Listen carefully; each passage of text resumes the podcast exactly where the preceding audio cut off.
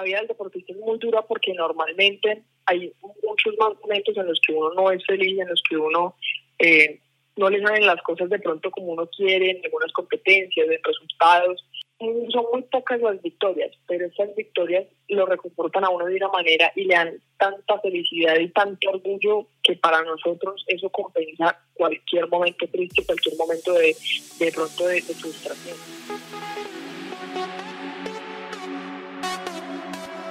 Bienvenidos a Zona Mixta, el podcast del Deportivo Colombiano.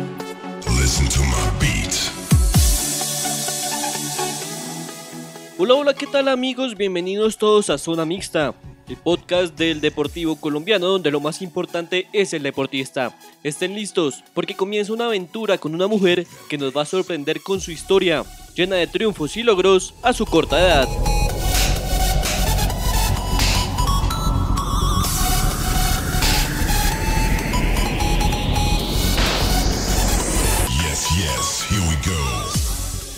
Nuestra invitada de hoy es Juana Rueda, una deportista de tiro que cuenta con el récord nacional, ha participado en Juegos Suramericanos, Panamericanos y hasta Olímpicos de la Juventud. En el tiro deportivo, la antioqueña Juana Rueda no solamente ha conseguido los mejores registros, las mejores marcas a nivel nacional en la distancia de los 10 metros, sino que ahora competirá por nuestro país en los Juegos Panamericanos, en su distancia en la de 10 pero también en la de 25 metros. Juana es una antioqueña que es muy disciplinada, responsable, independiente y muy generosa con los demás. En esta cuarentena, que no ha sido fácil para nadie, se ha unido a su familia y ha intentado cosas nuevas. Bueno, al principio fue muy difícil, fue un choque porque yo antes de la cuarentena siempre estaba casi todo el día en la calle, yo salía muy temprano a la universidad, eh, yo salía a entrenar, yo salía a hacer trabajos y así y terminaba llegando muy tarde a mi casa. Entonces, como que sí fue un choque al principio y también el no poder salir al campo a entrenar, pero también ha sido muy positiva porque hemos fortalecido mucho la relación entre mis papás, eh, hemos pasado y hecho cosas nuevas, hemos pasado mucho tiempo juntos y ha sido muy feliz, ha sido muy bonito y hemos también como crecido, como crecido eh, en familia nosotros tres, ha sido muy positiva la cuarentena desde ese punto de vista. En el colegio le va muy bien en matemáticas. Le metía gran empeño a la música, pero desafortunadamente no se pudo graduar con sus compañeros porque el deporte en ese momento fue más importante. Mi graduación fue algo complejo porque el último año me la pasé todo el año por fuera compitiendo. Entonces mi generación se graduó en junio del 2018. Entonces yo llegué más o menos en agosto y entonces de agosto a diciembre 13, que fue el día que me gradué realmente, o sea, yo una graduación con mis amigos, pero como por un acto presencial y por hacerlo pues como bonito. El colegio, pues cuando empecé en el tema del deporte, siempre me ayudaron mucho con las asistencias, cuando me tenía que ir, eh, cuando de pronto tenía como que reponer exámenes, fueron muy amables y siempre me entendieron mucho. Imagínense si la vida tiene secretos. Su disciplina e inspiración también se juntaron para hacer buena música pero un instrumento como la guitarra o el piano no fueron suficientes. Juana quería un reto mayor y escogió el violín. Sí, sí, la verdad, en la parte de, la música mi vida pues ha sido muy grande. Yo empecé muy chiquita a tocar batería, tenía alrededor de unos 6, 7 años, empecé a tocar batería, genial, me la soñaba toda, eh, toda mi familia a todos los conciertos, eso era una cosa de locos, era muy chévere ya después empecé en el colegio en clases de guitarra, después probé el bajo y así hasta que en cuarto, como a los 10 años, eh, empecé a tocar violín en el colegio y me encantó. O sea, a nosotros nos dijeron, elijan un instrumento y yo dije, no, como yo dije, pues hay unos instrumentos muy bacanos que son mis canales, la trompeta, la trompeta siempre es muy protagonista, pero hay otros que con su sutileza es la marca que dejan. Entonces a mí el violín me pareció una cosa increíble, mi primo tocaba violín y me parecía un mundo más difícil y un mundo menos conocido que esos instrumentos que te digo que son como mucho más escandalosos. Además de todos los talentos, también se enamoró del francés, un idioma que le encantó y le ha servido para poder conocer gente nueva en cada competencia. Es que como que no tengo una favorita favorita, yo creo que puede ser francés Empecé a estudiar francés a los 10 años en el colegio, me encanta, es un idioma increíble. La verdad, me dediqué mucho en eso en el colegio, eh, hasta un punto en que yo veía las clases en el colegio de francés y después eh, también estaba con una profesora particular como para adelantar, para poder eh, hacer ese idioma parte como también de, de, mi día a día. Y ahorita trato de practicar, no tengo muchos amigos franceses, entonces es muy chévere porque ya uno aprende como a, hablarlo un poquito más fluido, a tener como ya eh, otras palabritas que son mucho más como de ellos. Una en competencias, eso lo ayuda a uno mucho porque no todo el mundo habla inglés y las personas, por ejemplo, conozco muchos franceses que lo hablan, pero pero se enredan mucho, no, no, como que no les sale tan bien, entonces ahí me ayuda mucho para socializar con el francés. Ahorita estaba como tratando de aprender nuevos idiomas, pero ha sido un poquito más complicado porque, no sé, me parece como más difícil. Su sueño siempre fue estudiar medicina, una carrera que demanda mucho tiempo y dedicación, igual que ser deportista de alto rendimiento. Así que dándole un giro total a su sueño, decidió estudiar economía. Bueno, la verdad es que el cómo llegué a la economía tiene una historia detrás. Es que yo quería estudiar medicina. Toda mi vida quise estudiar medicina, hice varios semilleros. Eh, cuando llegó el momento de elegir las carreras, cuando ya tenía que tener como algo fijo, porque ya tenía que, que como empezar a presentarme en universidades y así, fue muy difícil porque yo tenía que poner en una balanza el tiro deportivo y la medicina. Y aunque sé que si yo cojo las dos cosas yo lo puedo hacer porque si algo se me mete en la cabeza yo lo puedo hacer, iba a ser muy difícil. Y de pronto no iba a aprovechar y no iba a disfrutar tanto el proceso. Y eso era lo que no me quería permitir, no me quería negar la satisfacción y, como este poder de uno disfrutarse cada pequeño proceso y cada pequeña victoria que uno va acumulando en este proceso del, del tiro y el deporte de alto rendimiento. Entonces yo dije, me encanta la economía, me encanta estar siempre actualizada. Cuando estaba en el colegio siempre iba a modelos de las Naciones Unidas y siempre elegía los comités económicos, todos estos tecnicismos, estos detalles que, que son pequeños, pero son realmente, se reflejan muy grandes eh, en la sociedad y a nivel de, del gobierno. Me encanta, me encanta absolutamente todo eso.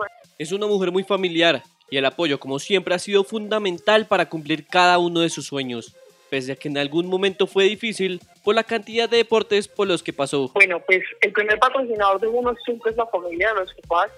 Eh, fue un poquito difícil porque con eso que yo estaba cambiando mucho de deporte, yo cuando estaba jugando fútbol o cuando estaba eh, practicando equitación, yo no pensaba y no me proyectaba eh, como, pues, como al nivel al que estoy ahora con mi deporte. Y entonces era un poquito difícil porque siempre me exigieron eh, bastante en el colegio, estar muy metida, estudiando, sacando notas altas, teniendo un buen desempeño académico. Y pues por el tema que yo estaba concentrada en otras cosas en mi deporte, ahí fue muy difícil, pues lógicamente siempre me estaban apoyando, pero eh, era muy difícil con ese tema porque mm, los castigos o con lo que a uno lo amenazaban, si perdes esta materia, entonces dejas de entrenar, si no sacas esto, dejas de entrenar. Entonces, ¿qué me entiendes? Es como algo muy difícil de llevar para uno como deportista, que uno es el que siente eh, y uno es el que vive lo que está haciendo. El tiro deportivo es un deporte que en Colombia no es muy conocido. Puede ser porque no hay una gran población que lo practique o que la difusión no es masiva. Así que el sueño de Juana es que más personas apoyen, conozcan y practiquen esta disciplina. Y me puse una meta, tengo un propósito y es con el tema que el tiro deportivo es muy, eh, es muy desconocido por la gente. Me puse un objetivo y es eh, hacerlo conocer, mostrárselo al mundo, mostrarle lo chévere que es el tiro deportivo que es un deporte que sí te exige. Hay gente que me dice, no, usted está ahí parada y usted no suda y usted no, no suda, uno tiene un desgaste mental, una cosa increíble. Y el hecho de que tú no estés corriendo y que tú no estés, eh, no sé, saltando o haciendo estas actividades, no, no le quita ninguna dificultad al deporte. Su llegada al deporte no fue casual. Por un triste suceso abandonó el golf, lo que más la apasionaba junto a su abuela, y su tía que practica el tiro la invitó y al ver los buenos resultados y gran habilidad, se quedó. Bueno, mira, eh, como yo te digo, yo estaba practicando golf con mi abuela, mi abuela falleció, entonces yo dije, ya no quiero más, no quería seguir en eso, me aburría, ya no me gustaba. Y yo de hecho no sabía que el tiro deportivo existía, tampoco sabía que estaba presente en mi familia y mucho menos que mi tía lo practicaba. Un día mi tía me vio aburrida un fin de semana y me dijo, acompáñame a un entreno. Yo fui, el entrenador de ahí, Italo Artieri, me dijo, venga, siéntese, entrene, pruébelo porque para mí el tiro es como que tú en cada tiro puedes ir votando pensamientos negativos, votando eh, cosas que tengas pendientes por hacer o ciclos que tengas pendientes por cerrar. Y como te digo, era algo fuera de lo común y me empezó a ir bien. Entonces el entrenamiento no venga dentro de ocho días. Y así nos fuimos mucho tiempo, nos fuimos mucho tiempo entrenando cada ocho días, solo los sábados, así como algo más, más de hobby. Entonces eh, ya después el entrenador me dijo, no, pongámonos más serios. Tienes que entrenar mínimo dos o tres veces a la semana. Y empecé a entrenar aquí dos o tres veces a la semana. Fui a mi primera competencia y pues por el desempeño que tuve yo dije, no, ya, esto se puso serio y lo voy a empezar a entrenar aquí todos los días. Sin embargo, algo que molesta mucho a los deportistas de tiro deportivo es que la gente juzga y dice que no hay esfuerzo, cuando, si es un deporte olímpico, es por su nivel de exigencia física, pero sobre todo mental. En Colombia, los tiradores deportivos, la, la mayoría lastimosamente, no se lo toma muy en serio, entonces no hacen esta preparación física, la preparación mental. Eh, hay personas que son muy asépticas con el tema de los psicólogos y con eso, y que realmente esta preparación mental es la que te puede ayudar a llevarlo a otro nivel, porque tú estás en una final y claramente todas las que están en una final es porque saben ejecutar la técnica de alguna u otra manera. La que esté de primero, la que esté de octava, eso no quiere decir nada, quiere decir que todas saben aplicar la técnica, pero realmente la que puede ganar es la que mejor preparación psicológica tenga, la que no se deje ganar de la presión. Y como el rayo McQueen de la película Cars se dice que es el mejor como motivación, Juana también se apoya para que en los momentos de alta tensión logre tranquilizarse y obtener el mejor resultado. Yo la verdad trato como de darme mucho ánimo, las frases negativas están totalmente afuera de lo que pueda decirme o pensar en ese momento. Lo que más me repito es que estoy ahí porque me lo gané. Nadie me puso ahí porque, ay, sí, eh, Juana, pongámosla. Yo me lo gané, yo lo sudé, yo lo trabajé. Entonces yo misma soy la única encargada y la única capaz de poder hacer de eso algo grande. La única que puede hacer que una clasificación a una final se convierta en una medalla de oro, montarme al podio y poner a sonar el himno de Colombia. Yo soy capaz, yo puedo, yo soy la mejor. Eh, como te digo, estoy aquí porque me lo gané. Cuando fui a los Juegos Olímpicos fue una completa locura y siempre me repetía eso. Tú puedes, eres la mejor, concentrada. Eh, te repito mucho, estar pendiente del disparador, que mi entrenador dice, Juan, el disparador es el pollo del arroz con pollo, o sea, es lo principal y es lo más importante en el tiro deportivo. Entonces siempre me estoy dando ánimo y por supuesto respirando para bajar esas pulsaciones y poder enfocarme en lo que realmente estoy haciendo. Para esta soñadora de corta edad hay dos implementos fundamentales que no le pueden faltar. La libreta que se convierte en su diario y su gorra que le da un estilo único y característico. Bueno, la libreta es muy importante porque eh, apenas termino la competencia me siento y me siento a repasar todo lo que sentí, escribo todas las sensaciones, escribo eh, los tiros que yo vi malos, pero en realidad fueron buenos, escribo los tiros que yo vi buenos, pero en realidad fueron malos, escribo absolutamente todo lo que se me pasó por la cabeza. Y en la libreta también tengo muchas frases y tengo como un repaso que hago antes de entrar a la competencia. Y la gorra, la gorra se volvió algo fundamental para mí al momento de disparar.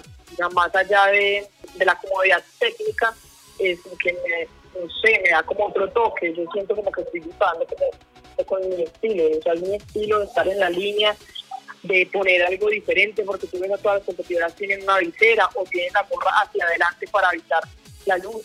Pero no, yo tengo mi gorra hacia atrás y normalmente dice una cosa, pues no sé, tiene mi apodo, tiene eh, algo así como fuerte. Entonces, normalmente mis gorras son también como de lo común, son, te hacen notar. Pero alto, paren, porque seguramente hay muchas personas que no conocen bien este deporte. Como su nombre lo indica, tiro deportivo es disparar a un objetivo y al competidor que más precisión tenga será el ganador. Pero además del arma es fundamental tener unas buenas gafas. Y no, no las que usamos para ver el computador, unas un poco más especializadas. Sí, las gafas son, son normalmente cuando estoy entrenando, pues a mí me encanta mucho tomar fotos y molestar, entonces me tomo fotos y se las mando a mis amigos y todos se burlan de las gafas, porque es que las gafas son, son realmente raras. En el ojo, en mi caso, en el ojo izquierdo tienen una paletica que tú puedes subir y bajar eh, para tapar, para no tener que forzar el ojo al cerrarlo para poder apuntar. Entonces simplemente lo bajas y tú puedes competir y disparar con los dos ojos abiertos. Entonces esto realmente te da como mucha comodidad, aparte que te ves mucho más profesional y es mucho más fácil eh, hacerlo así que tener un ojo cerrado porque eso también te puede cambiar la posición. Y en el ojo derecho, que es el ojo maestro, tiene eh, un círculo que vendría como ocupando toda la, la cavidad óptica y además de esto, algunos deportistas le ponemos un diopter, que es la pantallita negra que se ve, que tiene un huequito. Ese huequito uno lo puede regular y sirve para cerrar el foco. Las gafas, los zapatos que tienen una suela completamente plana para, para competir, eh, son como las dos cosas más, más especiales eh, en este deporte. Ser deportista de alto rendimiento es difícil porque cuando se gana todo el mundo está contigo, pero cuando se pierde te juzgan sin saber todo lo que hay detrás. Ganar una medalla es el resultado de esfuerzos, sacrificios, trasnochadas y horas y horas de entrenamiento. Claro, hay muchas personas que, que como te digo, creen que una medalla llega sola. Entonces, cuando tú vas a una competencia eh, y no obtienes el resultado que esperabas o que la otra gente espera de ti, porque esa es la otra, que la gente espera todo de uno entonces es un tema muy difícil porque hasta la misma familia te llega a juzgar por eso. Entonces te dice, ah, no, ¿usted qué le pasó en esta competencia que no ganó? Eh, eh, no sé, eh, qué sentía, qué le pasó, estaba enferma, no quería disparar. O hay gente que te dice que vendiste la medalla, hay gente que, que insinúa muchas cosas que en realidad no son porque es que cuando uno está en la línea de tiro, cuando uno está en una final del deporte que sea, la cantidad de cosas que se le pasan a uno por la cabeza y la cantidad de cosas que uno tiene en juego son muchas, son muchas y la gente no se las imagina.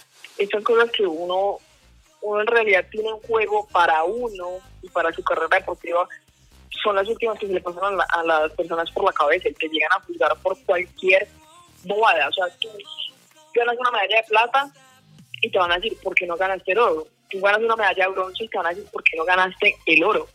Tú no clasificas a la final y te van a decir por qué no ganaste el oro, porque lo que esperan es que tú seas el número uno.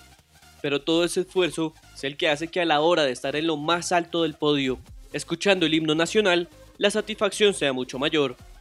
Totalmente, cuando tú ganas el oro, cuando tú cumples un objetivo, cuando tú, tú pasas esos objetivos que tú tienes, pues es un, uno siente una felicidad, un orgullo, porque aparte de todo tienes a tu país, en caso de ser una competencia internacional, y tienes todo tu proceso y tienes, como hablábamos ahorita, una lista de sacrificios que has hecho por llegar hasta ahí, de sacrificios que has hecho por poder viajar a esa competencia. Y entonces es una recompensa para nosotros como deportistas. Eh, la vida del deportista es muy dura porque normalmente hay muchos más momentos en los que uno no es feliz, en los que uno eh, no le salen las cosas de pronto como uno quiere, en algunas competencias, en resultados. Son muy pocas las victorias, pero esas victorias lo reconfortan a uno de una manera y le dan tanta felicidad y tanto orgullo que para nosotros eso compensa cualquier momento triste, cualquier momento de, de pronto de frustración. Para cualquier deportista hay dos sueños fundamentales que se quieren cumplir. El primero vestir la camiseta del país y segundo, representar a Colombia en unos Juegos Olímpicos. Pero hay que ir paso a paso, con pequeños objetivos, construyendo ese gran sueño. Pues a mí no me gusta ponerme muchos objetivos, pues objetivos como a muy largo plazo, ¿no? Eh, lógicamente, pues como hablamos ahorita, el sueño de todo deportista es montarse al podio olímpico y colgarse la de oro y poner eso en su himno. Eh, claro que eso está en mi lista de objetivos, de propósitos, de metas que quiero y espero lograr, pero me gusta mucho como estarme poniendo objetivos a corto plazo, ¿no? A corto o a mediano plazo. A medida que yo vaya cumpliéndolos, más motivación va entrando en mí, más responsabilidad, más disciplina, cada vez voy a querer llegar más lejos. Entonces, eh, me parece muy chévere eso, como de estarse poniendo metas corticas, llenarse de pequeñas victorias para, eh, para que eso sea un impulso realmente para uno y todas las personas que aportan granitos a, a, este gran eh, proyecto que se hace, ¿no? Entonces eh, queremos ir a Copas del Mundo, eh, ahorita la que, a la que más queríamos ir era a la de Munich, que es como la más importante de todas las que se hacen. Lógicamente quiero ganarme medallas y estar en lo más alto del podio en Copas del Mundo, que hasta ahorita lo he venido haciendo bien, ahí vamos cosechando como pequeñas victorias poco a poco y quiero lograr eso, lograr eso, eh, ser campeona de Juegos Centroamericanos, de todos esos juegos organizados, todo eso está clara, eh, una meta clara en, en nuestro camino y que nos permitirá llegar a un oro olímpico. Amigos, recuerden este nombre, Juana Rueda, porque ya no es una promesa del deporte nacional, sino una realidad. Una deportista que nos llenará de medallas, triunfos y recuerdos que llenarán las páginas doradas del deporte colombiano.